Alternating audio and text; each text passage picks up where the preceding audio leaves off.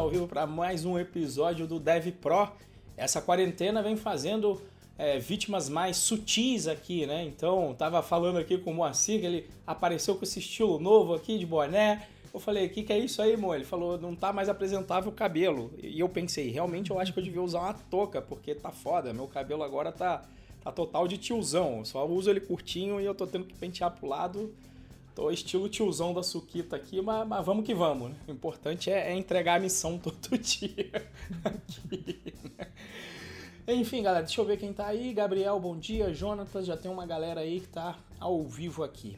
Enfim, vamos Roberto começar. Macedo. Opa, diga aí, diga aí, amor. Roberto Macedo, bom dia também. Opa, acabou de mandar aí, Roberto Macedo. É isso aí, galera. Uh, bom, episódio. Cara, você sabe qual é o número pra falar nisso?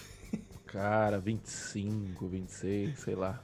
É, já, já, já, nem lembramos mais, mas aí é bom, porque tá fazendo toda semana, estamos com a constância sinistra. Mas enfim, mais um episódio do Dev Pro hoje. Hoje a gente vai entrar num assunto que é bem importante e, e a gente recebe várias perguntas sobre isso aí durante a semana, etc. Que é o tal do cliente. A gente vai falar de cliente final hoje. E Moa, antes de mais nada, sempre os nossos avisos aí de início de, de de episódio e o seu bom dia aí pra galera também. Isso aí, pessoal. Bom dia a todos. Bom dia ao Alisson Felipe, que está sempre acompanhando aí faz tempo. Bom dia. É, então, antes de falar sobre o tão temido cliente final, né? Vamos para os nossos recadinhos de sempre, né? Eu vou tentar começar a ser mais breve nesses recadinhos, porque se você ouve todo episódio, você já deve ter feito o que a gente pediu para você fazer aqui, mas não custa pedir, que é você se inscrever no nosso canal do YouTube, é, Renzo Pro BR, Python Pro, você vai procurar, você vai acabar achando. É, ativa o seu sininho para você poder ser notificado quando a gente estiver fazendo alguma live, lançar um vídeo novo. A gente promete não encher seu saco. No Instagram também, o meu Instagram é o Moacir Moda e o Instagram do Renzo é o arroba RenzoProBR. O Renzo tá consistente lá no Instagram, agora ele gostou do bichinho novo, tá lá respondendo dúvida todo dia, as dúvidas estão num nível muito bom. Uh, e para se, se, você ainda não conhece Python, se você ainda não é, aprendeu Python, a gente tem o melhor curso grátis de Python do mercado, do Brasil, quiçá do mundo, python.pro.br barra curso traço de traço Python traço grátis. Você vai aprender aí a maravilha que é o Python, né? E se você quiser participar das nossas discussões, você vai entrar no nosso grupo Galera Python Pro, que é o bit.ly barra galera traço Python traço Pro. E se você quiser saber das novidades aqui, de todos os conteúdos que rolam na Python Pro, bit.ly barra Python, barra Python traço Pro, bit.ly barra Python traço Pro, você vai entrar no nosso canal no Telegram.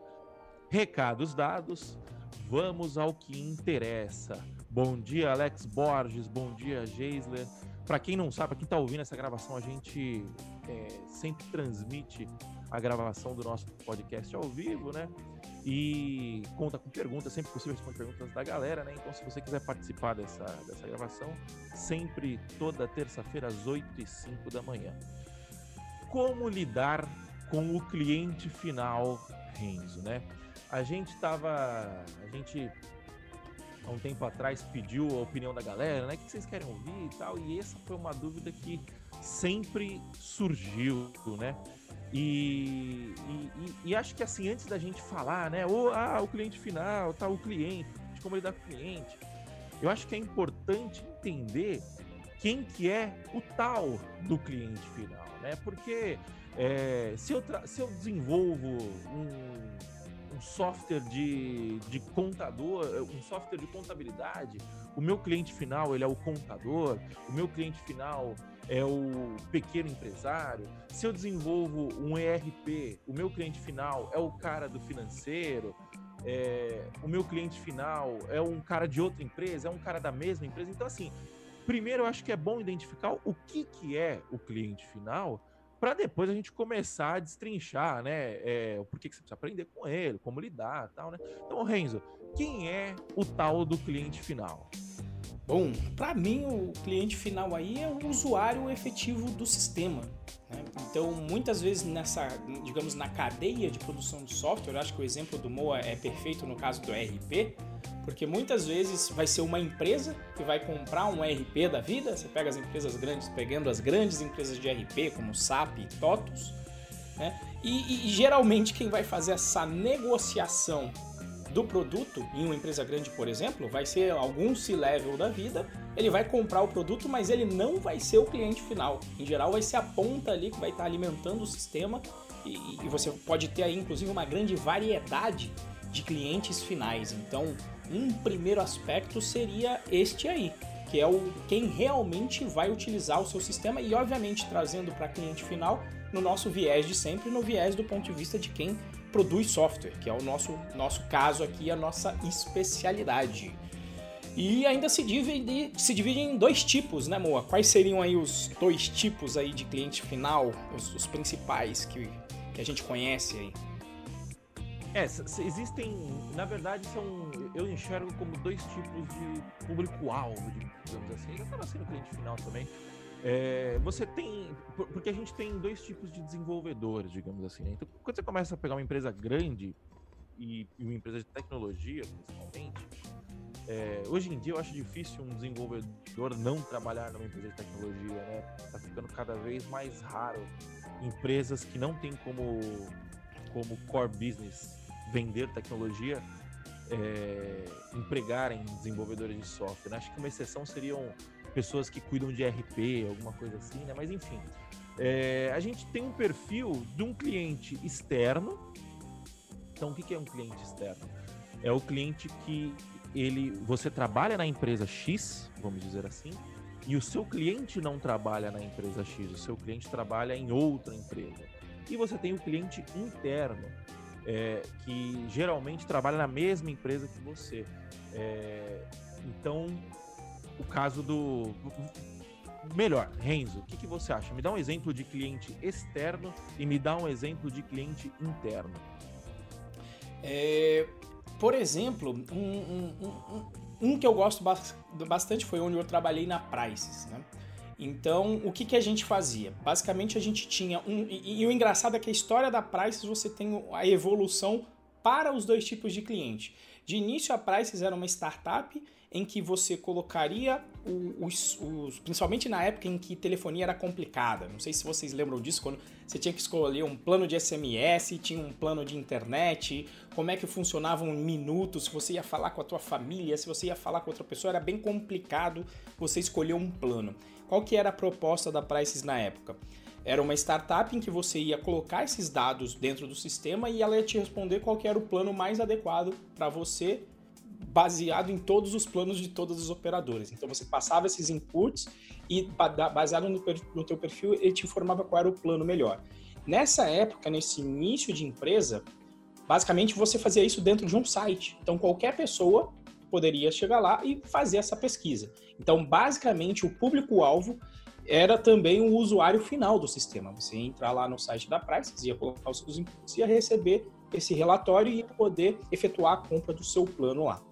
Com a evolução do modelo, a Prices, na verdade, foi adquirida então pela Fast Shop aqui, e a Fast Shop, na realidade, ela queria resolver esse mesmo problema, só que ela queria resolver este problema para os vendedores, porque os vendedores não conseguiam oferecer para os clientes os planos adequados. Então vejam que é o mesmo problema, só que aí a Prices passa de ter um, um de ter um usuário final que era o cliente externo, nesse caso aqui, né, ele passa a ter um usuário interno, porque ele passa a fazer parte do conglomerado da Prices e quem passa a utilizar o sistema, na realidade, é o vendedor que vai atender o cliente. Então aí a gente passa a ter um, um atendimento interno, onde o nosso cliente final, o nosso usuário final, é o vendedor, que trabalha na mesma empresa, ou seja, dentro do conglomerado Fast Shop. Esse seria um exemplo que eu tenho aí prático, digamos, do meu dia a dia de empresa. Você tem mais alguns exemplos aí, Boa? É, não, eu acho que é, esse exemplo é perfeito, né? Porque é uma mesma empresa que mudou o seu perfil de cliente, né? Acabou, começou servindo um cliente externo e passou a servir um cliente interno. Eu acho que essa é a principal diferença. Se a gente quiser mais exemplos mais simples, né? Um exemplo externo seria, por exemplo, é, na Netflix. A pessoa que assiste a Netflix ali é o cliente externo, né? O cliente final.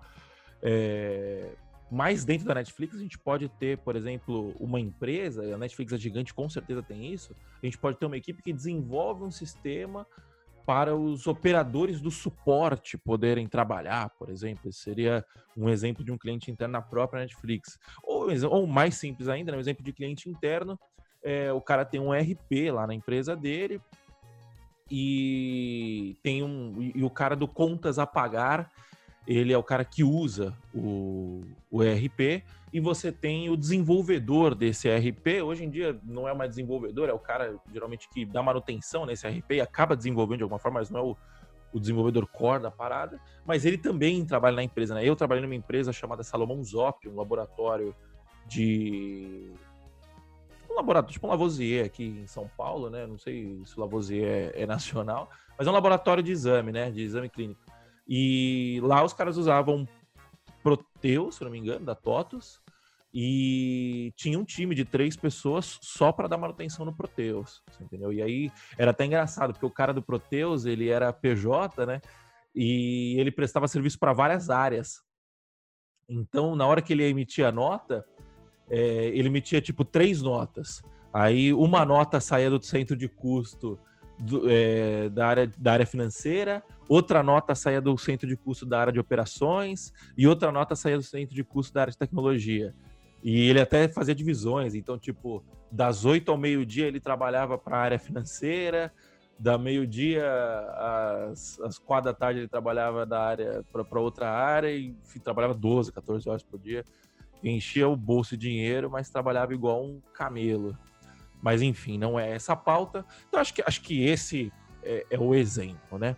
Bom, agora que a gente já, já sabe, né, quem que é o tal desse cliente, é... Renzo, por que, que você acha que é importante aprender a lidar com o cliente final, né? Por que, que nós, programadores, que somos seres que só gostamos de conversar com a máquina, é, precisamos aprender a conversar com o cliente final, aprender a, a, a, não digo nem conversar, mas aprender a se comunicar, a, a, conseguir estabelecer uma comunicação com o nosso cliente final?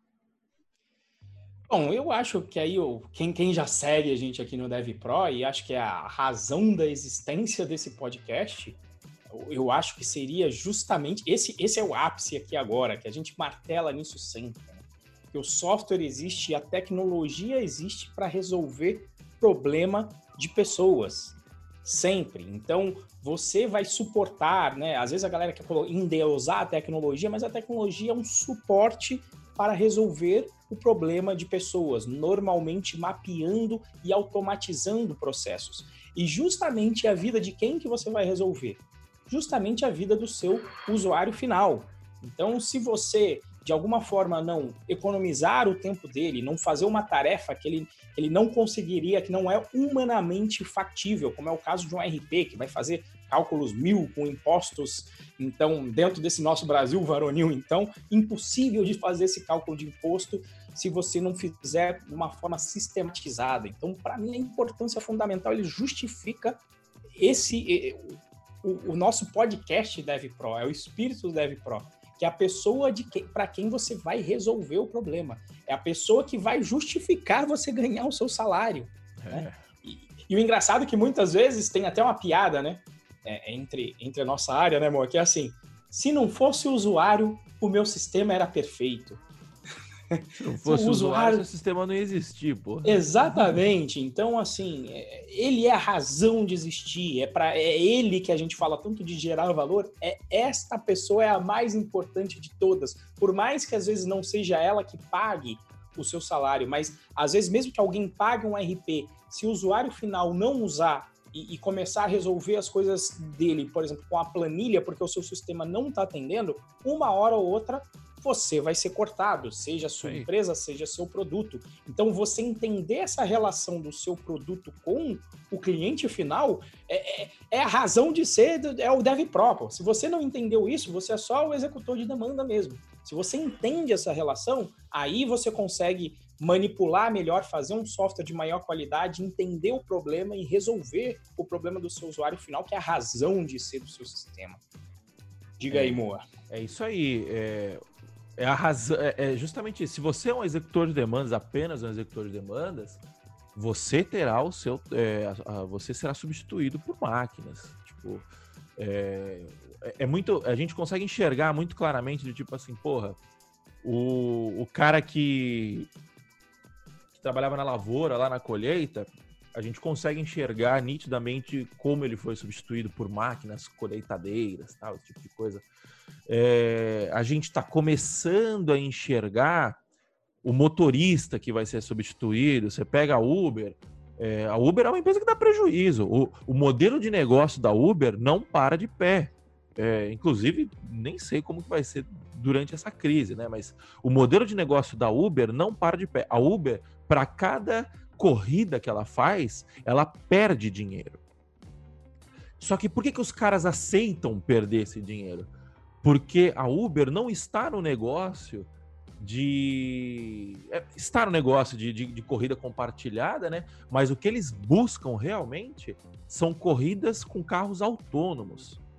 Então você vai entrar num carro, não vai ter um motorista, e esse, e esse carro vai te levar do ponto A ao ponto B. Nesse modelo de negócio, a Uber para de pé e aí sim eles vão ganhar muito dinheiro. Por quê? Porque vai cortar a mão de obra humana, né? Vai, vai baratear muito mais a mão de obra humana. Então a gente já começa a ter essa visão, mais ou menos, do que está acontecendo. O programador não consegue enxergar ainda como ele será substituído.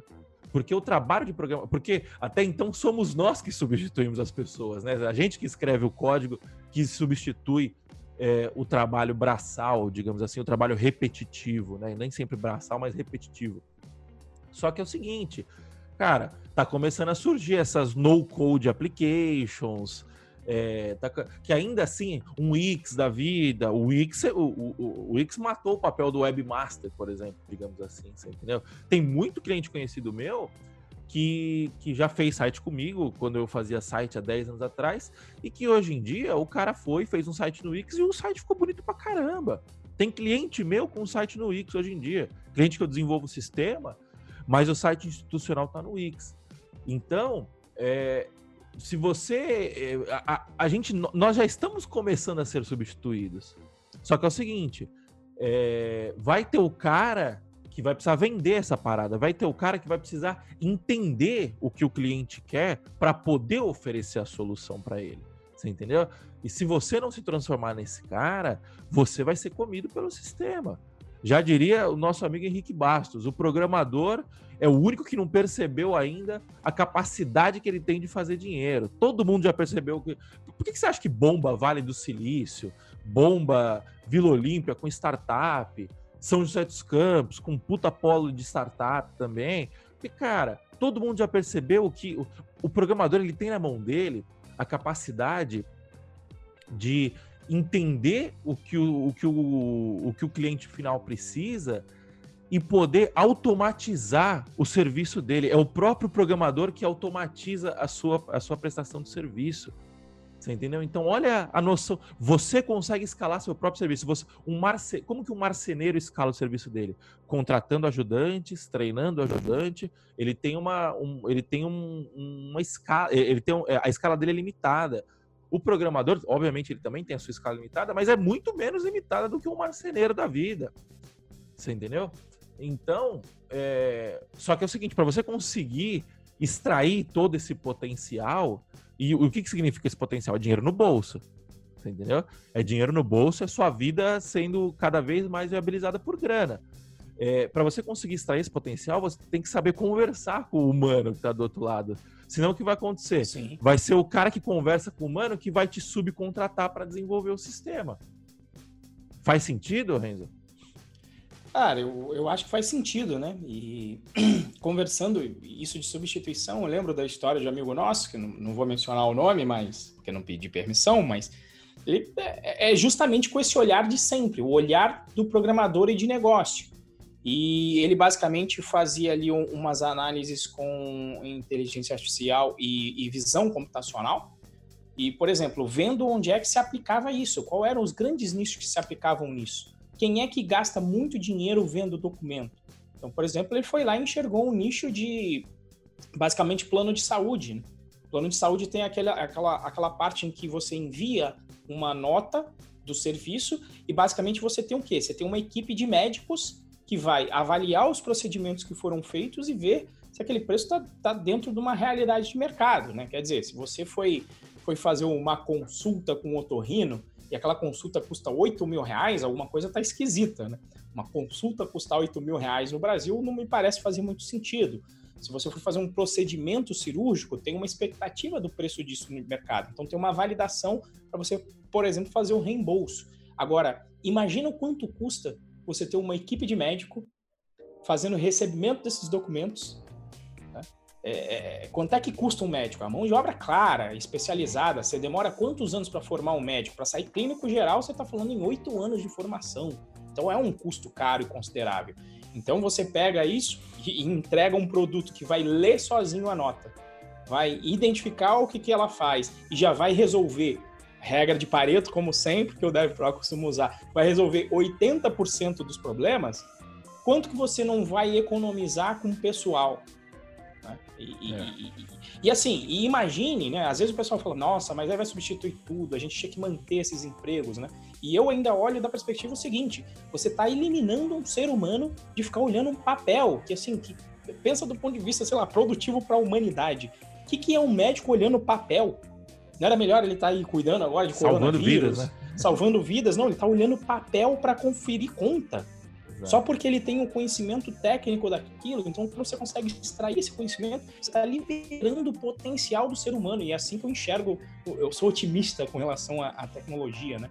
Agora, óbvio que no momento transitório, né, pode ser que tenha uma pessoa que vai ficar desempregada, mas é, é um momento transitório, que aquelas pessoas vão ter que se rearranjar dentro do mercado para fazer o que o ser humano faz bem, que é, em geral, agir de forma criativa dentro do. do, do e novos mercados vão sendo criados também. Né? Exato. Explica para um cara, viaja no tempo, volta para 1990, não preciso nem muito. Até 90 e, 95, acho que dá para fazer essa comparação. E fala que você trabalha desenvolvendo aplicativos mobile. O cara vai falar assim: o cara vai pegar o tijolão dele e vai falar assim: não, que aplicativo aqui, isso aqui serve só para discar. Entendeu? É isso. Novos mercados vão sendo criados. Obviamente que não ao passo de reempregar todas essas pessoas. Mas Sim. aí entra uma outra questão também que é o seguinte: a vida não é fácil. Você Sim. entendeu? Né, é, beleza, é injusto. Mais ainda, outra coisa que eu aprendi com o Henrique, cara. A vida não é justa. O mundo não é justo. A justiça é um negócio que foi inventado pelo homem. É, óbvio, entendo o que eu tô querendo dizer aqui, né? Um senso de justiça tal, né? Obviamente que existe a justiça, mas a justiça é, é, ela não, não, é, não é palpável. Não é uma lei natural, né? Não é uma lei natural, exatamente. É uma lei que o homem busca implementar. Então, cara, o mundo é injusto. Entendeu? O que, que você vai fazer? Vai ficar reclamando ou vai, ou vai se adaptar? Isso é, isso é darwinismo, né? No, no o, o, o, mais forte, o, o, que, o que sobrevive não é o mais, mais forte, é o que se adapta. Entendeu? Mas enfim, né? Voltando ao nosso papo do cliente final, né? Que se não se deixar a gente. Esse é o tipo de discussão que eu gosto. E que se a gente colocar a cerveja aqui, eu vou até oito e meia da manhã fora tomar cerveja, né? Mas, enfim. É, beleza, a gente já entendeu por que, que a gente precisa aprender a lidar com o cliente final, né? E aí vem, acho que a pergunta que, que, que acho que até deu título pro, pro podcast, provavelmente deve ter usado esse título depois, que é como lidar com o cliente final, né? É, eu acho que essa é a parte mais importante, porque beleza, você entendeu os porquês e tal. Só que, cara, o programador, é, toda vez que eu falo o programador, eu, eu, eu, estou comigo na cabeça, pelo menos o meu eu de até uns dois anos atrás, dois anos atrás. O programador é um cara analítico, né? Ele é um cara analítico, ele é um cara lógico, ele é um cara preto no branco, ele é um cara que para muitas vezes o que é óbvio para ele acaba não sendo óbvio para outras pessoas. E isso acaba se, a consequência disso é que às vezes a, o, o, cara começa a ter problema de, de comunicação, de relacionamento, né? Eu sou, eu sou um exemplo prático disso. O Renzo é outro exemplo prático disso. É, é só vocês pegarem, quem está cadastrado no canal Python Pro, é só ver os textos que eu escrevo e os textos que o Renzo escreve quando ele vai fazer algum aviso. É, eu, vou, eu, eu, quero um desafio para vocês. Entrem lá no canal e tentem identificar quais são os textos que eu, que, que venho estudando marketing há uns dois anos, marketing e comunicação há uns dois anos, escrevo, e os textos que o Renzo escreve, que, que ainda, que, que, que obviamente conhece também de marketing, né, mas é, conhece um pouco menos do que eu, e, e, ainda é um engenheiro. Eu não tenho uma formação de engenheiro, não. O Renzo tem uma formação de engenheiro mesmo, engenheiro do ITA e tal. Tenta identificar quem, quem, quem escreve cada texto. Mas enfim, Renzo, como que a gente lida com esse cliente final? Pois é, cara. Quando eu acho que a, das maiores dificuldades, e aí do meu ponto de vista, inclusive de engenheiro, que é o que você falou, né? E muitas vezes eu tenho que lembrar disso. O cara, a pessoa técnica tem que fazer um esforço é, para lembrar. Você vai ter que entender dor de cliente. E, e, é o que isso que o Moacir está falando. Você vai ter que exercer empatia para se colocar no lugar do cliente e entender. E muitas vezes você pega a pessoa técnica justamente trazendo para a mesa a parte lógica completamente, esquece um pouco, digamos, da parte sentimental, porque resolver uma dor normalmente está conectado com com sentimento de resolver o problema do cliente. Tem uma emoção ali envolvida e você precisa ter essa empatia para entender. Porque muitas vezes o que acontece, você resolve do ponto de vista é lógico, você coloca os seus argumentos, você constrói uma solução e pelo contrário, às vezes o, o, o técnico ele se apega à solução dele, que é o que eu estava mencionando, a piada que eu mencionei. Se o, não fosse o usuário, o meu sistema era perfeito. Por quê? Porque você não considerou o usuário dentro da sua solução. E, e, muitas vezes essa tensão, principalmente em empresa, é imprescindível quando você está negociando em empresa, uma área com a outra. A área técnica em geral sempre leva a pau de uma área comercial ou de uma área de marketing. Sempre. Por quê? Porque a área de marketing vem já, já pronta para negociar, para fazer, e você só tá. E, e, às vezes você quer trazer as questões técnicas para essa, essas áreas, que é um, uma área de domínio que eles não têm. Eles estão vindo para a mesa para negociar. E você está vindo para colocar termos técnicos. Então, eu já passei por muito problema em empresa da galera técnica, na hora de uma reunião, quando você está com um dono do produto que não é um cara técnico, ele está trazendo ali a visão mais de negócio, e as pessoas, por exemplo, querer discutir a solução no meio de, desse tipo de reunião, quando está com uma pessoa não técnica. Não faça isso. Você não discute. Quando você vai no, no, no, no médico, você não discute com ele qual é o, quais são as. Ele te dá uma parte. O que, que, que, em geral o médico vai fazer com você? Vai pegar, vai te tratar, olha, qual é o seu problema? Vai te diagnosticar, vai entender qual é o seu problema, quais são os, os, os sintomas que você está sentindo. Aí ele vai pegar o conhecimento técnico dele, vai te apresentar as opções de uma maneira hiper simplificada para em conjunto vocês tomarem uma decisão. E essa é a pegada. O técnico às vezes quer impor, não, essa daqui já é a melhor solução e eu já estou impondo e vocês têm que entender porque é lógico. Esse é lógico para você não vai fazer nenhum sentido na cabeça do cliente. Né? Se você chegar, não, mas agora eu vou colocar o sistema e esse processo que demorava meia hora vai passar a demorar duas. Mas o, o output vai ser maneiro, o output vai ser uma incerteza que a gente tinha antes no nível de 60%, agora vai ser 100%. E aí o cliente olha e fala, não, mas espera aí, em meia hora o meu produto aqui já, sei lá, você está mexendo em alguma coisa industrial, está fazendo uma fresa lá, o meu produto já esfriou e aí não adianta mais. Você vai ter 100% de certeza, mas eu não posso mais moldar o meu produto. Então, se você não estiver atento ao cliente e não sobrecarregar a mente dele com informações técnicas, só passar a informação necessária para dar o subsídio para ele tomar decisões, principalmente quando é cliente interno, e normalmente você está compartilhando decisão, eu acho que isso é o, é o, fundamental aí, nessa relação com o cliente. É empatia com ele, entender qual é o problema e se mostrar a serviço dele, para dar segurança para ele, para dar as opções e para vocês tomarem uma decisão compartilhada, principalmente quando o cliente é, é, interno, mas também quando é externo. Porque se você não ouviu o seu cliente e ele foi externo, potencialmente você não vai vender o seu produto. Você não está atendendo a expectativa Sim. que o seu cliente espera. É, eu acho que eu concordo 100% com tudo que você falou e tentando simplificar, né, tentando resumir o que você falou é o seguinte: quando você vai lidar com o cliente final, você tem que vender o que ele quer e entregar o que ele precisa. Então, o que que, o que que se traduz? Vender o que ele quer é justamente isso. O cliente ele não está interessado em saber qual linguagem de programação você vai usar para resolver o problema dele. Ele não está interessado em saber qual framework você vai usar para resolver o problema dele. Ele está interessado em resolver a dor dele, em resolver o problema dele. Então, é, o cliente vira e fala assim: porra, eu quero automatizar o lançamento dessas notas aqui, sei lá.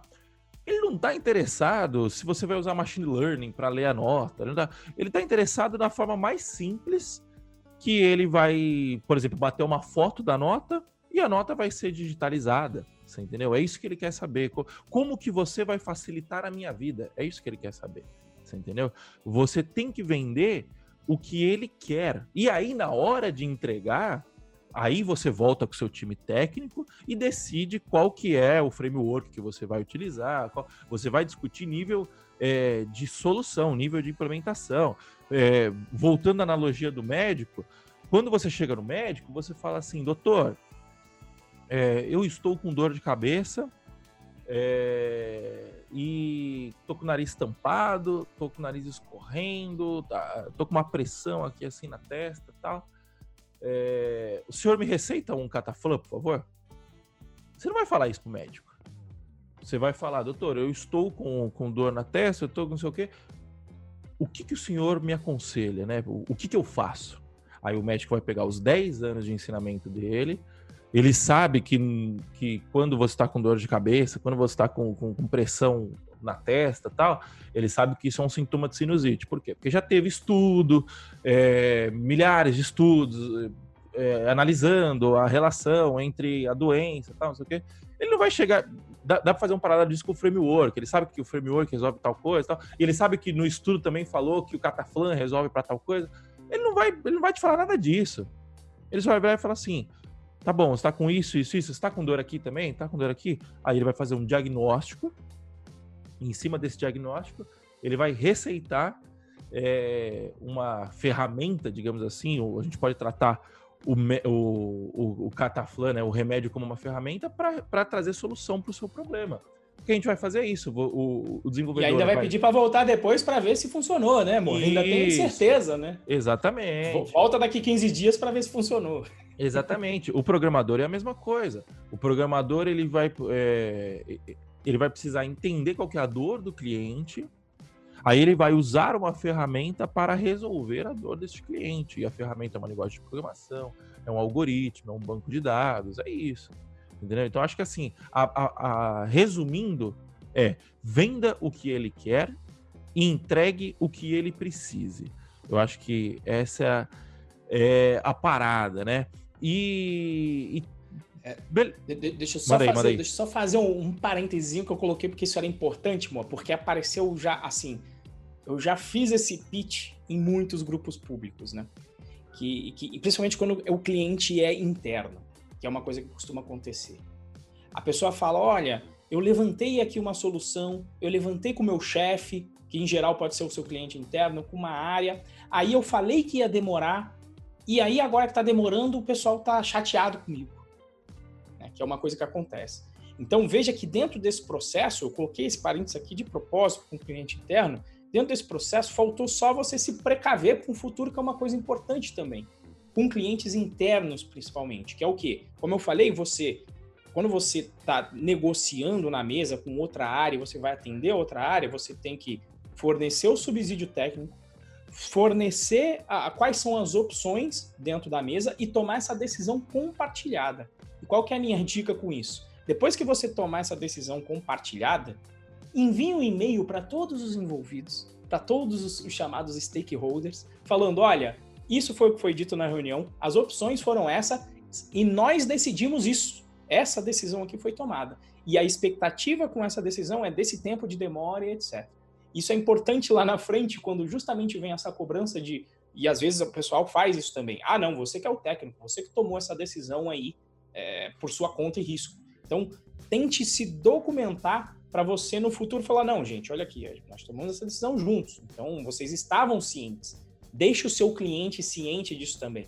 Porque ele também tem que ter a parte da responsabilidade dele. Se o seu cliente externo é o responsável por tomar a decisão dentro da empresa, mais do que nunca isso é importantíssimo. Eu coloquei como um parênteses que às vezes parece estar longe de cliente final, mas o que acontece de problema com relação a isso? Uma empresa de TI, eu já recebi N aí. É, é e, e, eu acho que a discussão mais. desse podcast é muito mais para o cliente interno do que o externo, né? Porque ah. quando a gente tem cliente externo, o próprio mercado já desenvolveu algumas alguns novos cargos para poder, que é o PO, é o, é o, é o cara de marketing, muitas vezes, tal. geralmente é o PO, né? Que é o Product Sim. Owner. Então, é, para o cliente externo, o, o, o, desenvolvedor ele acaba estando um pouco mais blindado, digamos assim, né? Sim. Mas com o cliente interno geralmente é diferente, porque a empresa não vai, dificilmente a empresa vai designar um PO para um cliente, para um projeto interno, né? Porque o projeto interno geralmente é para otimizar custo, não, não é para ganhar dinheiro, né? É, é o lance de, de, de, você colocar o esforço onde, onde traz maior retorno, né? É, então eu acho que, que é essa parada. E tem outro lance também que é o seguinte: o software, é, o desenvolvedor muitas vezes cai nesse erro, né? De passar prazo, de passar estimativa. O que acontece é o seguinte: você desenvolver software não é você, não é igual você fritar pastel. É, é, fritar pastel é uma, é analogia meio ruim, na minha opinião. Você desenvolver software não é igual você é, montar um carro, por exemplo. Não é igual você fabricar um carro. Porque o processo de fabricação de um carro, ele é conhecido. Ele é. Você sabe o que você precisa fazer do começo ao fim. É, existem existem pessoas que, que, que são pagas para desenhar como esse processo vai ser executado. Você entendeu? No desenvolvimento de software, não, porque o desenvolvimento de software não é palpável. Entendeu? O desenvolvimento de software é, é, é uma atividade criativa. Você, você vai ter que criar soluções. E cada solução é, acaba sendo diferente né, ao longo do caminho. Então, quando você cai nesse erro de passar prazo, Malandro, você assinou a sua, a sua sentença. Porque o cara vai vir depois e falar assim: não, mas peraí, o prazo quem passou foi você. E, e uma Nossa. coisa é fato: é, prazo quase sempre vai ser, vai ser perdido. Entendeu? A gente sempre perde prazo. Por quê? Porque, cara, a gente sempre subestima o que, o que precisa ser feito, e sempre acontece problema no meio do caminho. É tipo pedreiro, que é o pedreiro abre a parede e tá tudo zoado, fiação e tal. Aí o cara vê que vai ter que fazer uma fundação ali e tal. É a mesma coisa, entendeu? A gente não, não sabe, não, você não sabe o que vai vir pela frente. Então, só, só esse parênteses sobre, sobre o prazo também, eu acho que é importante, né? É, e tem também o lance de você. É, o lance do ego, né? Tipo, de você, você vai ouvir o cliente é, é foda. Tem um amigo meu, não vou falar o nome dele, que ele fala que o desenvolvedor é a pessoa mais fácil de ser enganada no, no, na face da Terra. O desenvolvedor, o cara técnico, o cara lógico. É a, é a pessoa mais fácil de ser enganada. Por quê?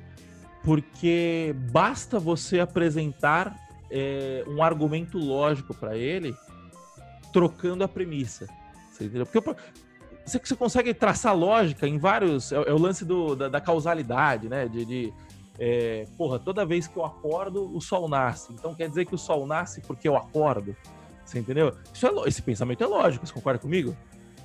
Ele é lógico, mas a, a, a premissa está Sim. errada. Você entendeu? Tem correlação, mas não, não tem causalidade. Exato. Então, é, é fácil você identificar isso. Então, por que, que, ele, por que, que ele quer dizer isso, né? Porque, na verdade, cara, quando, quando você pega o cara do marketing que sabe se comunicar, ele vai dar um nó no cara, porque ele vai chegar e falar assim, não, porque, ó, se você fizer isso, aí, aí você vai poder usar a linguagem que você quer e tal, não sei o quê. então, tipo assim, o, o, o, o, desenvolvedor ele tem geralmente, né? Obviamente, quando a gente fala que a gente está generalizando, né? É, o desenvolvedor geralmente ele tem pouco soft skill para sacar esse tipo de, de engenharia social, né? Então, quando você tem crítica, sugestão de cliente, como, como, como que lida com isso, Renzo?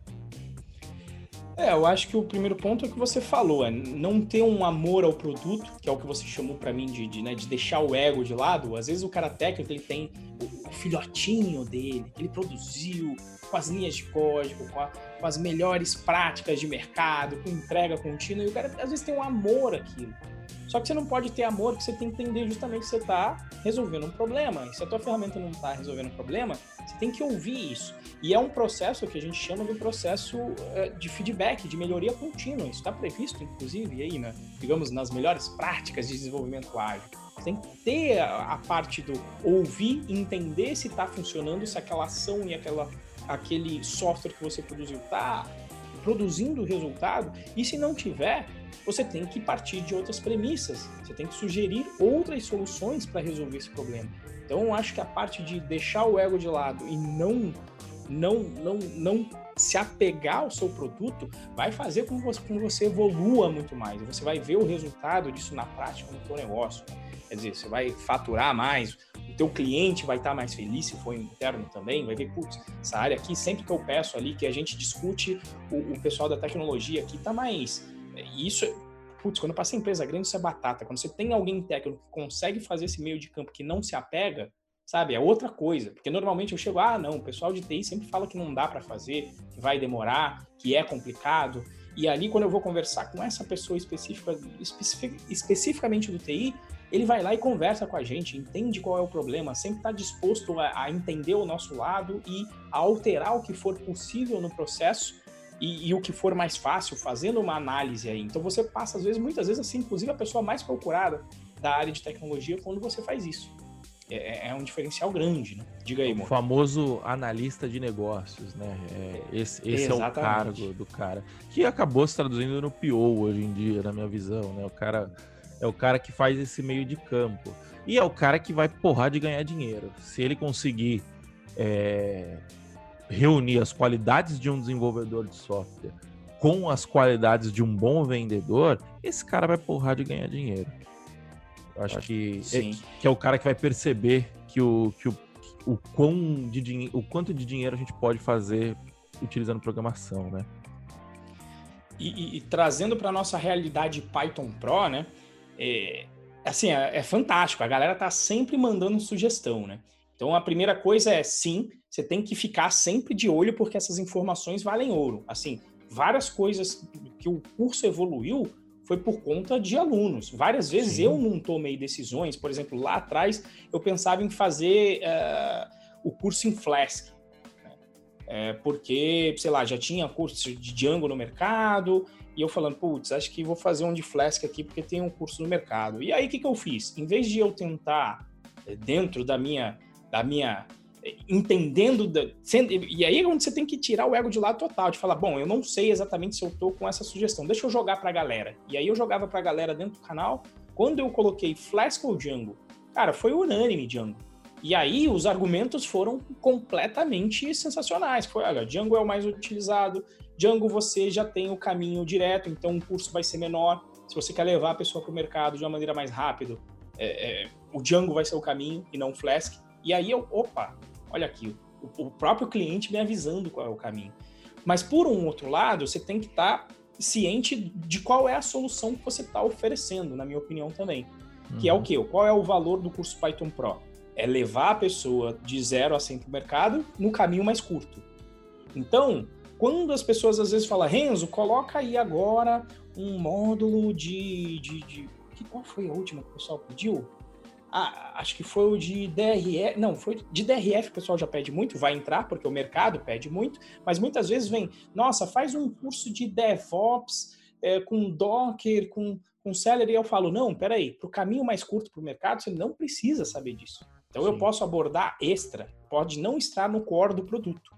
Então você tem que estar. Tá, é uma dualidade bem difícil de você tratar, porque você tem que ver se aquela opinião do cliente se vai resolver o problema de toda a sua camada de cliente, com a, com a, com a, com a proposta de solução, a proposta única de valor que você tem, se vai atender todo mundo ou se só resolve o problema daquele cliente, em Exato. detrimento dos outros. Porque às vezes, resolvendo o problema de um cliente, pode ser que você dificulte a vida dos outros.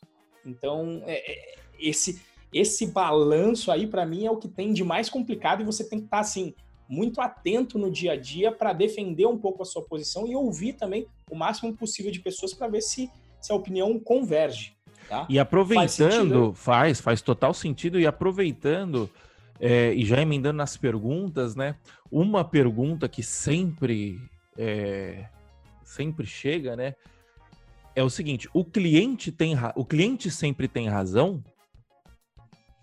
Exato. Então, é para mim é isso, né? Do, do, cliente sempre ter razão. Eu acho que é, é, eu acho que o, o que eu tiro de lição sempre dessa mensagem é justamente de você tirar o erro, de você não não, porque muitas vezes o programador entra numa posição defensiva de não, o, o usuário final é um estúpido. Né? Tem, o, arrogantizão. Como, e eu tô quando eu falo isso, eu tô pensando também no Renzo, como o Moacir fala, eu tô Sim. pensando no Renzo de uns 5, 10 anos atrás.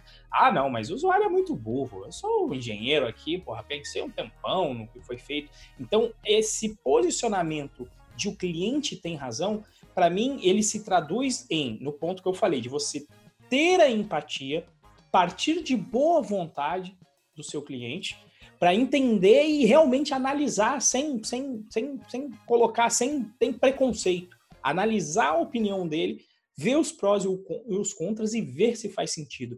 E isso, para mim, é o que tem, que está aí conectado com razão. O cliente tem razão. E aí, se e aí, se, cliente... se ele vota com dinheiro, né? Quando Sim. ele vota com dinheiro, se ele não está comprando, ele tem razão completamente. E aí, se você, depois de usar a empatia, de fizer essa análise e quebrar um preconceito, montar um pós-conceito e ver que ele é estúpido, aí ele é estúpido e aí foda-se.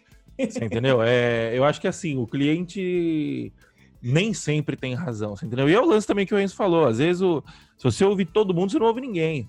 Entendeu? Tem, tem, Exatamente. Que, um, tem que ter um, um balanço, um consenso. E, e aproveitando a sessão de perguntas, né? Outra pergunta que o pessoal sempre faz é como fazer quando o meu cliente não me deixa fazer o meu trabalho? O que você acha, Renzo? Essa é um, uma excelente, né? E, e, eu acho que isso faz bastante sentido. Quando você fala então de cliente interno, eu acho que esse é uma boa, né? Teu cliente interno, aquele piozão que tá lá, cada meia hora ele brota lá na tua mesa, dá aquele tapinha nas costas. Oi, e aí, tá pronto? Oi, e aí, tá pronto? Oi, e aí, tá... cara, não, não tinha coisa que me deixa, quer, quer me deixar louco, é esse, oi, e aí, tá pronto. Né? Então, eu, eu acho que é o seguinte, se ele não te deixa trabalhar, eu acho que, primeiro de tudo, isso qualquer cliente em geral, primeiro de tudo, é setar bem o limite, né? E mesmo que seja com o teu cliente, fala, olha, se você vier aqui de meia em meia hora, vai demorar mais. Então, se você tem o objetivo de que eu entregue isso aqui com uma certa velocidade, eu preciso ter um tempo para me concentrar. Isso aqui é um trabalho intelectual. Então, eu preciso de um tempo de concentração toda vez que você vem aqui, quando você coloca o dedo na, nas, nas minhas costas, eu vou demorar uma hora para voltar para o fluxo. Então, cada vez que você vem aqui, considera como uma vez de atraso. Então, acho que deixar claro quais são as limitações para você poder fazer o que tem que ser feito. E assim, se isso não for entendido pelo outro lado, potencialmente você pode ter que demitir esse cliente. Tá? Seja ele interno ou externo, você vai ter que se demitir. Nem que seja o demitir que eu tô falando, você vai ter que encerrar o relacionamento. Sim. Às vezes pedir demissão, às vezes, às vezes demitir a pessoa se você é o responsável pelo, pelo, pelo emprego da pessoa mesmo, ou se é o cliente realmente falar, olha, toma aqui teu dinheiro de volta, eu não vou conseguir resolver o seu problema e tá tudo certo, vida que segue. É, esse para mim é o, são os caminhos possíveis aí. E você, Mo, o que, que faz aí no dia a dia? É, eu, eu, concordo com você e acho que essa pergunta também pode ser interpretada de uma outra forma, que é quando o cara quer vir e, e, e colocar e explicar, olha, eu quero que você faça é, um site que tenha essa, essa funcionalidade, então o site vai, você vai clicar nesse botão e vai aparecer é, esse, esse texto aqui, e aí você vai fazer uma função e essa função vai fazer o cálculo. Então, o cara, ou seja, o cara está desenvolvendo site para você, o cara está desenvolvendo sistema para você. É, e aí, nesses casos, o que eu faço é chegar no cara e falar assim: não, calma aí, é, você está me pagando para eu trazer essa solução para você. Você entendeu? Você não está me pagando para. Porque senão você vira um executor de demandas. Você entendeu? Então, eu tenho, eu tenho essa, o know-how para saber se clicar nesse botão faz mais sentido do que, sei lá, simplesmente fazer uma rolagem automática. É, enfim, a gente pode exemplificar de várias formas, né? Mas é, é você se impor e falar assim: olha, é o seguinte. É, me deixe, você está me pagando para eu fazer o meu trabalho. Por favor, me deixe fazer o meu trabalho. entendeu? E Sim. cai na mesma situação do Renzo. Se, e se às vezes é só demite. opinião, né? E às vezes é só opinião. Por exemplo, o meu sogro foi falando também de marketing. Falei, olha, tenta fazer aqui umas promoções aqui no Google, etc. Ele colocou e não converteu, né? Aí eu falei, olha, faz, vamos fazer um vídeo explicativo, até foi minha esposa para fazer porque ela manja, né? Vamos fazer um vídeo explicativo do processo para fazer um envio de fotos para ser revelado. Bicho, primeiro você vai no site, você executa a compra, aí você tem que finalizar a compra para depois abrir um outro pedido para enviar a foto. Eu falei, meu, isso não vai funcionar em dia. Você já tinha que estar tá enviando a foto, teria que praticamente ser o primeiro passo. A pessoa já está presa ali, né? Então é, é, é e, e, ele demitiu o sistema, ele desligou o sistema por enquanto. Ele falou: realmente, não vai dar para fazer isso agora. Não é uma solução. Enquanto não resolver este problema no sistema que ele tem de usabilidade, não dá para utilizar o sistema. Né? Então é, é, é, mais ou menos por aí. E aproveitando aqui, o Geisler fez, uma, fez um comentário, né? Ele falou que o aproveitando, entre aspas, também me deixa doido, né? Aproveitando que você está fazendo isso, e aí vem, coloca mais uma demanda urgente aí, entuba junto no pacote. É, Geisler, para você fazer isso, cara, é, para você barrar isso, é se impor. Você entendeu? É. é e falar assim: olha, se, primeiro, se você tiver feito um contrato de escopo fechado, ou se você. E quando a gente fala contrato aqui, não necessariamente é um contrato com o cliente. O, um acordo verbal não deixa de ser um contrato, tá? Então, se no começo da semana você fez um acordo com o seu chefe, por exemplo, que você ia, ia, ia trabalhar em três tarefas diferentes, e ele chega com uma quarta tarefa, ele está quebrando. Não é que ele está quebrando o contrato, ele está pedindo uma alteração no contrato, é isso. E aí você, você vira e fala assim: tá bom, eu posso fazer isso. Mas é, pode ser que eu precise trabalhar mais, pode ser que eu precise trabalhar até depois do horário, você vai precisar pagar, me pagar hora extra. Pode ser que eu despriorize outra tarefa, então se tinha aquelas três e vai entrar uma quarta, pode ser que a gente tire a terceira e coloque, é, e coloque essa tarefa no lugar. É, ou então você simplesmente vira e fala, não dá, você entendeu? E aí é. o, o, o eu, eu, eu, na realidade, eu, jogo, eu sempre joguei a responsa pro outro lado, porque se ele tá pedindo e ele define as prioridades, eu falo, olha, tem essas outras três aqui. Os prazos que, eu, que a gente estava acordado, como tem esse novo dado, eles vão ser alterados.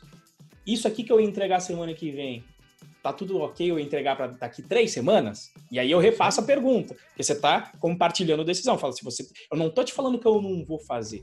Estou te falando qual é a consequência e como você que está escolhendo colocar isso, você vai escolher comigo qual é a prioridade. E, de novo, relembra do que eu falei, por isso que eu contei a historinha lá do e-mail. E aí você pega, conforme conversamos né, e, e acordamos, essas foram as opções, estamos, é, estamos colocando o prazo das outras três tarefas para frente por causa dessa tarefa mais prioritária. Está todo mundo ok?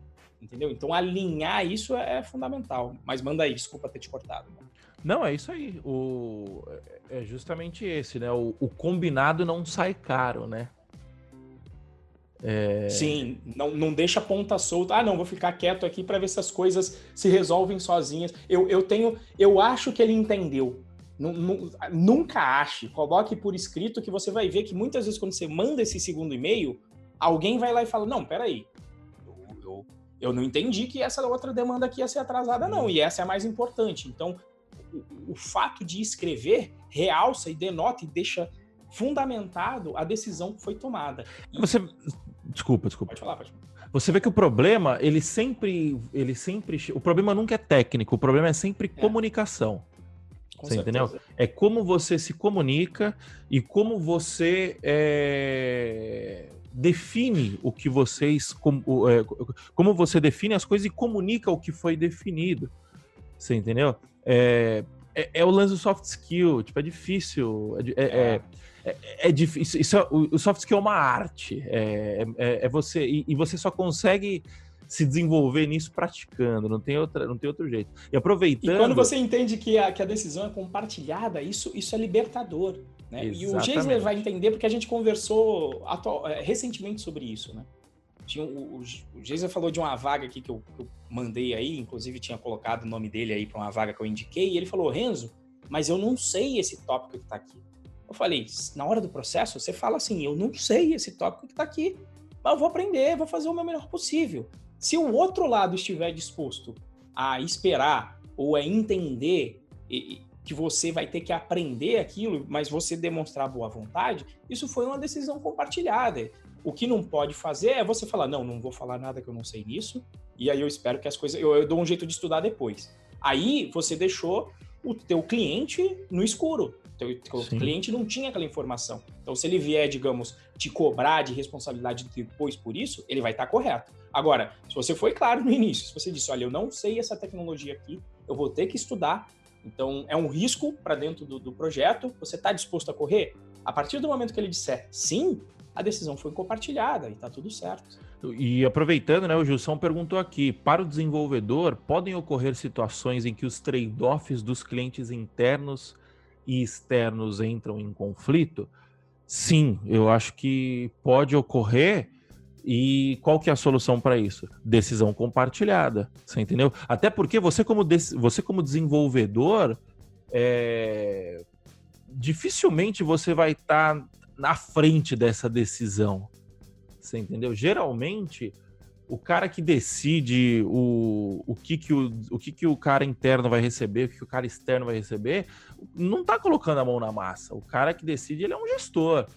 Você entendeu? Então, assim, é. Primeiro, é o famoso pica redirect, né? Que você. que você. Tipo, o, o que não é da sua alçada. E, e que. Eu acho que tem que analisar o risco, né? Essa é a parada. Então, tipo assim, você olha e fala, porra, é, o quão arriscado é para mim tomar essa decisão. E aí, depois de você analisar o risco, você olha o ganho. E o quanto eu vou ganhar tomando essa decisão. Às vezes você vai querer ser o proativão e, e só vai se ferrar, porque se você se você tomou a decisão certa, ninguém vai, ninguém vai reconhecer, e se você tomou a decisão errada, vai todo mundo desculpar. Você entendeu? Então você tem que analisar essa, esse, esse trade-off entre é, risco e benefício. E, e cara, é, aí, é, aí a gente tá falando de tomar uma decisão você simplesmente olhando sua própria pele, né? Agora, quando você tá olhando o todo, é, esse lance de olhar a própria pele é foda, porque geralmente acontece muito isso em, em empresa, né? É, você tem que sempre balanceando o quanto que você tem que ser diplomático, o quanto que você tem que saber jogar ali com a galera. É por isso que eu nunca, que, que eu odeio trabalhar em empresa grande, o Renzo também, porque a gente prefere focar no que interessa, tá ligado? Que é gastar a nossa energia gerando valor para o próximo, entendeu? E aí quando você e, e aí quando existe esse trade-off e, e, você tem responsabilidade por isso, na minha visão é você compartilhar o risco, você entendeu? É, acho que aqui no Python Pro a gente tem alguns casos assim de vez em quando que não é, não é necessariamente para o cliente interno ou externo, mas é muito mais sobre tipo o que a gente vai produzir para a galera que vai ser conteúdo gratuito versus o que a gente vai entregar para a galera que já está dentro do curso, tal. E aí, cara, é, como é que eu vou empregar o tempo nas, nas ações de marketing? Como é que eu vou empregar o tempo para desenvolver o produto interno para quem já está dentro? E aí, cara, é, é uma questão de, de, A gente toma sempre essas decisões juntos e a gente tenta sempre ser o mais justo possível, né? Tipo, porra, o cara que pagou o curso, ele tem prioridade é, perante o, o conteúdo grátis. Mas também o cara, o cara que não pagou o curso, a gente também tem que atender esse cara. Você entendeu? Porque o papel aqui é gerar valor, então a gente tem que gerar valor para todo mundo. E, cara, tem uma frase, eu vou ler essa frase, que é o seguinte: é, o sucesso de uma pessoa pode ser medido pelo número de conversas desconfortáveis que ela está disposta a ter. É isso, você entendeu? É, é assumir o risco. Você entendeu? Não tem muito o que fazer. O que você acha? Eu, eu acho que é total, e assim, dependendo do teu do, do skin on the game, aproveitando aí o, a leitura atual do a, leitura atual que o, que o Moacir tem feito, eu acho que tem a ver até com o teu posicionamento. Por exemplo, eu, eu acredito nisso que eu falei de cliente. Isso já aconteceu é, numa empresa que eu trabalhei e que, inclusive, digamos ali que eu estava no. Ainda sou sócio da empresa, tá? Ainda sou sócio da empresa, saí de lá, mas ainda, ainda tenho lá umas, umas merrecas de ações lá.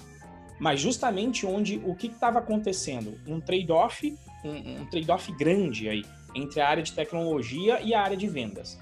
A área de vendas tinha uma galera, aliás, gente nova nas duas áreas, tanto eu novo, é, sendo ali o chefe da área de tecnologia, quanto as pessoas fazendo venda, também pessoas novas, e começou a acontecer uma coisa que é mortal, na minha opinião, para startup, que é o seguinte: você começa a fechar alguns clientes e você começa a atender muito esses clientes. Que é o que eu, eu, eu, acabei de comentar esse problema quando eu falei de você tem que ter na mente a sua visão do qual é o problema que você está resolvendo.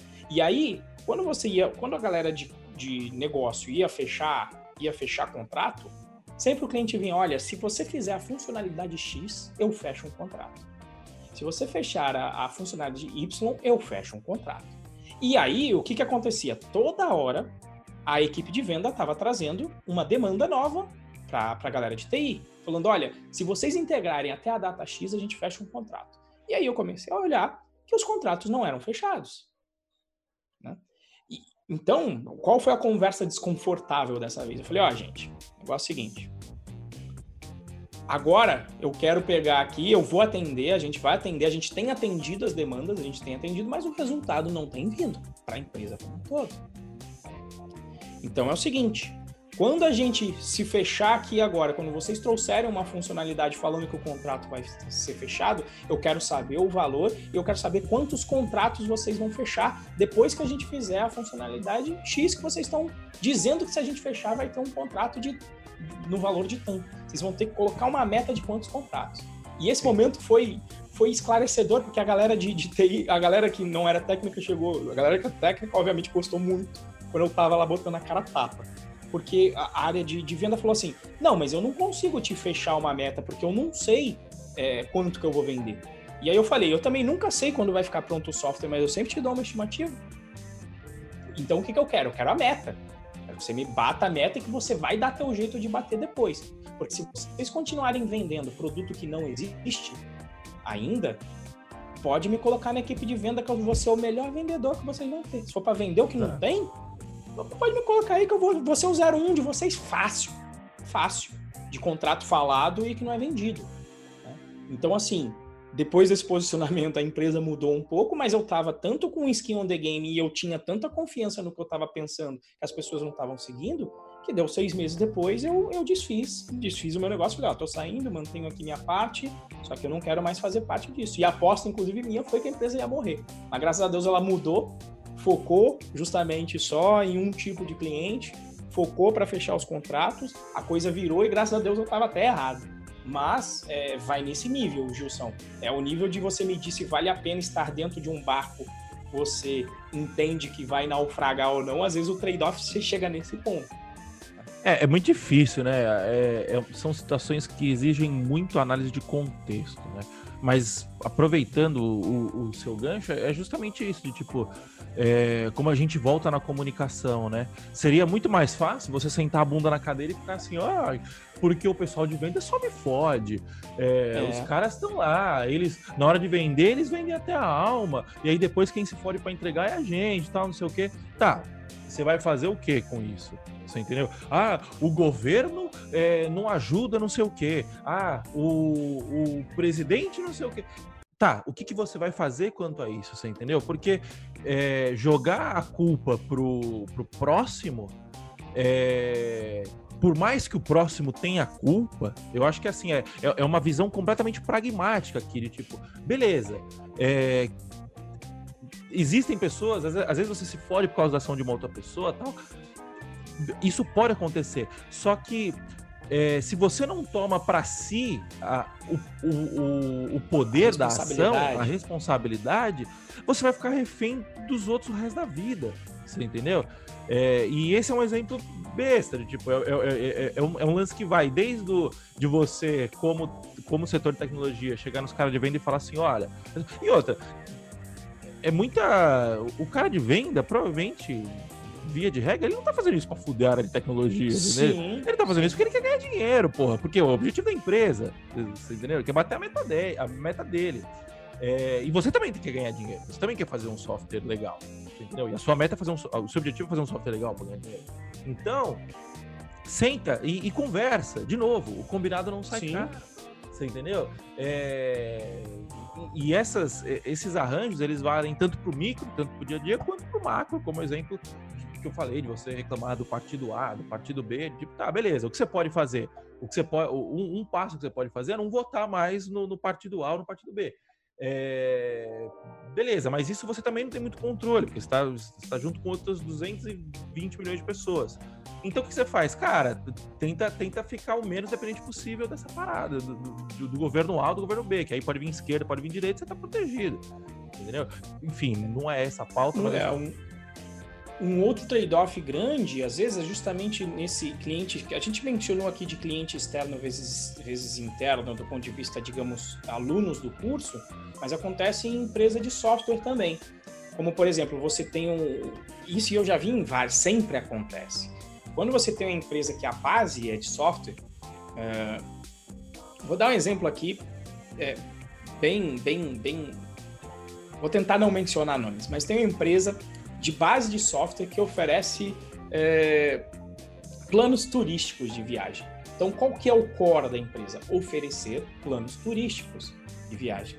E, e, e aí, dentro da decisão dessa empresa, se tomou essa decisão de que ela queria, era uma empresa brasileira que quer tomar conta mundial disso, que quer atuar no mundo.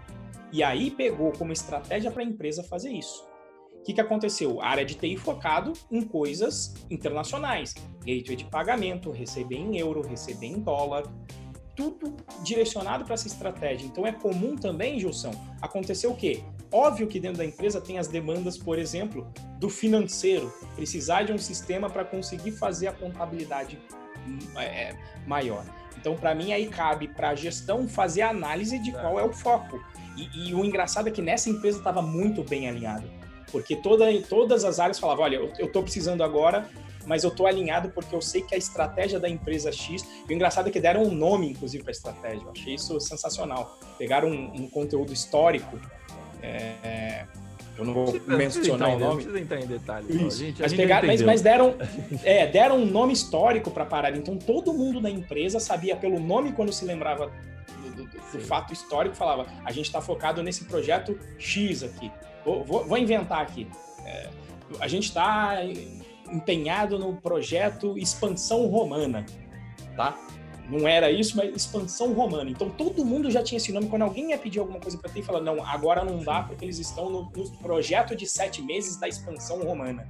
Ou seja, a galera de outras áreas tendo ideia e até às vezes dando um jeito meio por fora. Pô, vamos chamar alguém de um curso, vamos dar uma olhada, vamos dar um, uma estudada se a gente consegue resolver alguma coisa aqui com Excel, enquanto a gente não, não, cumpre a missão da expansão romana. Então, isso também é muito comum se acontecer em empresa de base tecnológica. Ter um, um trade-off entre qual é o cliente que você vai atender. Tem um livro muito bom sobre, sobre esse lance de comunicação, né? Do, que chama Made to Stick, que é, acho que em português é feito para colar, alguma coisa. Assim. Ideias que colam em português.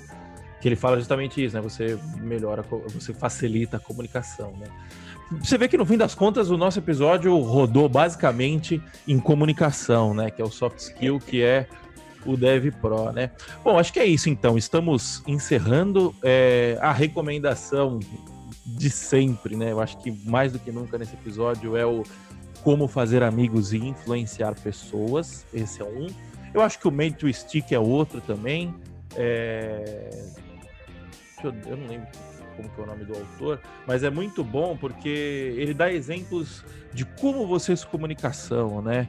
É, Dan Heath é o nome do autor e em português chama Ideias que Colam. Esse livro é muito bom também. Mais algum outro livro? Não, eu acho que eu, é, eu sempre lembro do Como Fazer Amigos, que ali tá o, ali para mim está o, o manual do software chamado ser humano está é. ali, do, do, sistema operacional, do kernel do ser humano está ali no como, como fazer amigos e influenciar Como o ser humano funciona. Principalmente, né? aliás, não é nem como, como o ser humano funciona, como você influencia o funcionamento do ser humano, né? Essa é a parada. Exatamente. Bom, pessoal, então acho que é isso. Mais alguma coisa, Renzo? Eu acho que é isso, pessoal. Muito obrigado aí pela atenção de todo mundo. Tenhamos aí uma excelente semana. É isso daí. Só agradeço aí pela audiência e paciência de vocês todos. Valeu, pessoal. Muito obrigado e até a próxima. Tchau, tchau.